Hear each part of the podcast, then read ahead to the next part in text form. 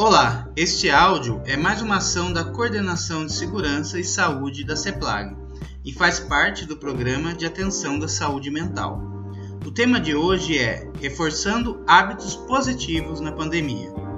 Antes de começarmos, você sabe me dizer a semelhança entre uma massa de modelar e o cérebro humano? É óbvio que ambos possuem estruturas completamente diferentes e o cérebro é um órgão extremamente complexo e com recursos incríveis. Entretanto, ele é moldável igual a uma massinha de modelar.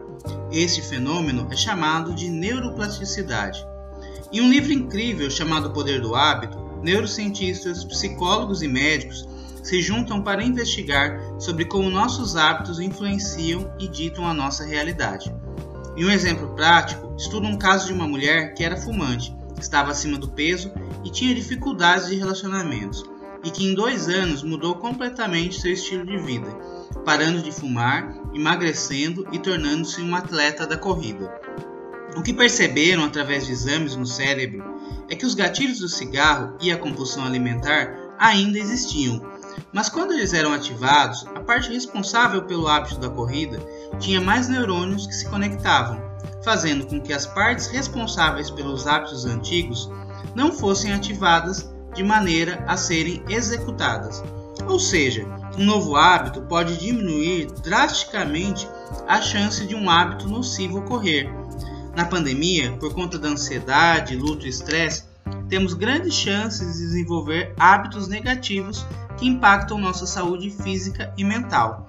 Um truque para modelar sua mente em busca de um bem-estar e harmonia é criando hábitos simples, como uma leitura diária, uma meditação, oração, caminhada, jardinagem, organizar sua casa ou qualquer coisa que influencie sentimentos bons que gerem bem-estar.